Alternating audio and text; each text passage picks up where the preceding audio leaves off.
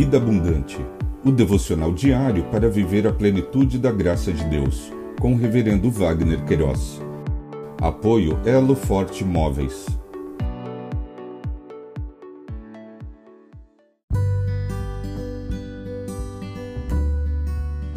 Olá!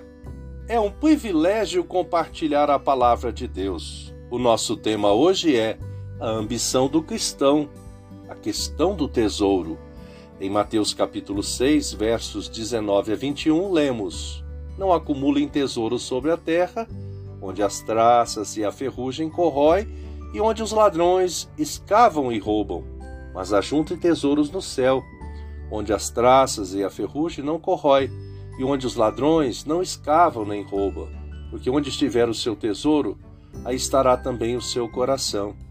Ambição e tesouro, conforme o dicionário online de português disse-o, ambição, desejo desmedido pelo poder, dinheiro, bens materiais, glórias, etc., cobiça.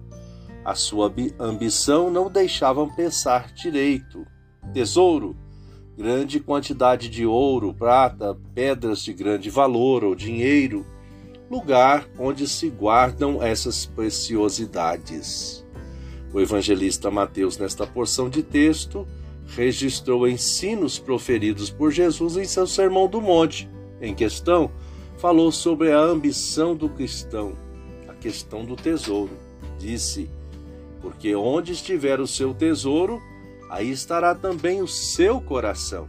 Stott comentou a ênfase dada por Jesus. Disse: a atenção destacada por Jesus foi a respeito da durabilidade comparativa dos dois tesouros.